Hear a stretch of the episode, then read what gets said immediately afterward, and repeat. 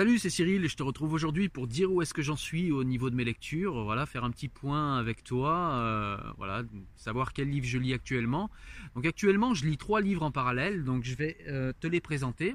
Donc le premier que j'ai euh, toujours pas fini, c'est celui d'Irving Yalom, ça s'appelle Comment je suis devenu moi.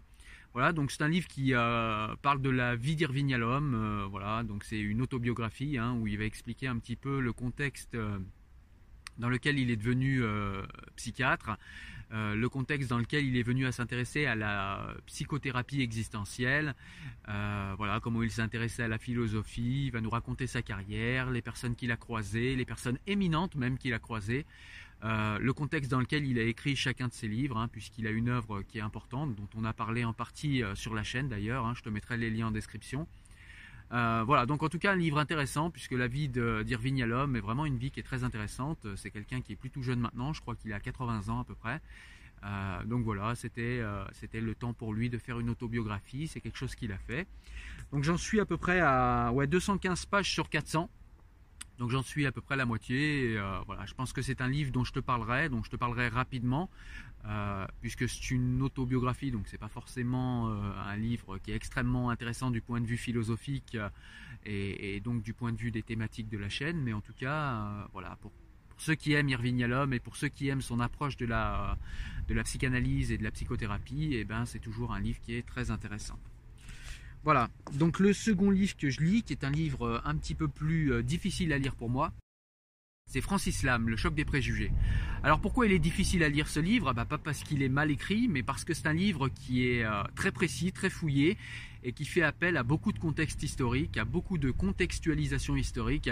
Et du coup, bah, moi, il manque des éléments et je suis obligé d'aller chercher les éléments contextuels pour, euh, pour mieux comprendre le livre au fur et à mesure que j'avance dans le livre. Donc c'est un livre qui est très intéressant, hein. Francis Lam, Le choc des préjugés.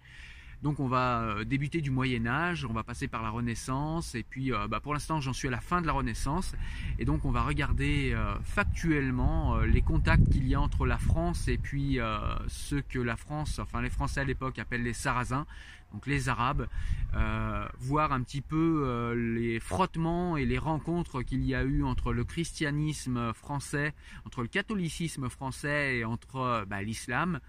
Euh, et donc on va voir un petit peu bah, d'où viennent les préjugés qu'on a les uns sur les autres euh, en euh, traversant le contexte historique français et c'est très intéressant. Voilà donc un livre qui je pense va me marquer durablement parce que bah, il me fait voir les relations entre l'islam et le catholicisme, entre l'islam et les chrétiens en général et entre l'islam et entre les arabes, le Maghreb et la France d'une manière d'une manière totalement différente. Hein. C'est un angle qui est inédit. Euh, ce livre, j'en ferai forcément une vidéo parce que c'est un livre qui est très très dense, très très intéressant et qui, à mon avis, euh, mériterait d'être beaucoup beaucoup plus connu. Euh, voilà. Mais voilà la raison pour laquelle je suis un petit peu long à lire ce livre, hein, puisque je te l'avais présenté il y a une quinzaine de jours, 15-20 jours même, j'avais dû le présenter. Et euh, bah, c'est vrai que c'est un livre qui est un petit peu difficile pour moi pour les raisons que j'ai énoncées juste avant, mais en tout cas je t'en parlerai rapidement. Et puis le troisième livre que je lis en parallèle, je te le présente ici en pochette, hein, mais je ne l'ai pas en physique puisque c'est un livre que je lis en numérique. C'est un livre de Boris Cyrulnik, le, très connu euh, docteur Cyrulnik, euh, dans Psychothérapie de Dieu. Voilà, donc c'est un livre où il nous montre un petit peu. alors c'est pareil, je l'ai pas fini, je suis environ à la moitié du livre, hein, sur sur 300 pages.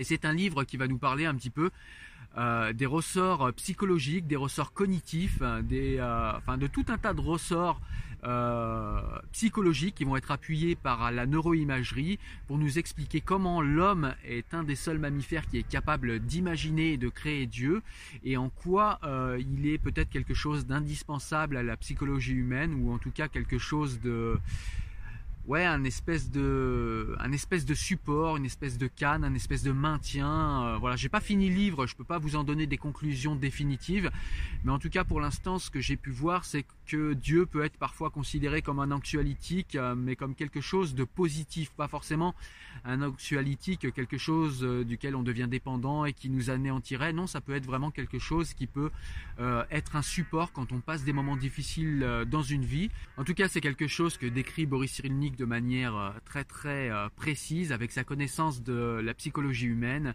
avec voilà, comme je vous le disais, des disciplines telles que la neurochimie du cerveau, la neuropsychiatrie, la neuroimagerie, etc. Donc c'est très intéressant et donc on va aller questionner Dieu à l'aide bah, de toutes ces sciences profanes et voilà, moi j'ai trouvé ça très intéressant. Je suis pas encore à la fin du livre, encore une fois, mais pareil, c'est un livre. Euh, je pense que je vous en ferai une vidéo complète pour vous en parler une fois que je l'aurai terminé. Voilà, euh, voilà où j'en suis dans mes lectures. Euh, dis-moi ce que tu en penses de ces livres si tu les as déjà lus. dis-moi si ces livres sont des livres qui peuvent t'intéresser. comme ça, du coup, je ferai rapidement des vidéos sur ces livres-là. En tout cas, voilà. J'espère que tu as aimé cette courte vidéo pour te présenter les livres que je lis actuellement.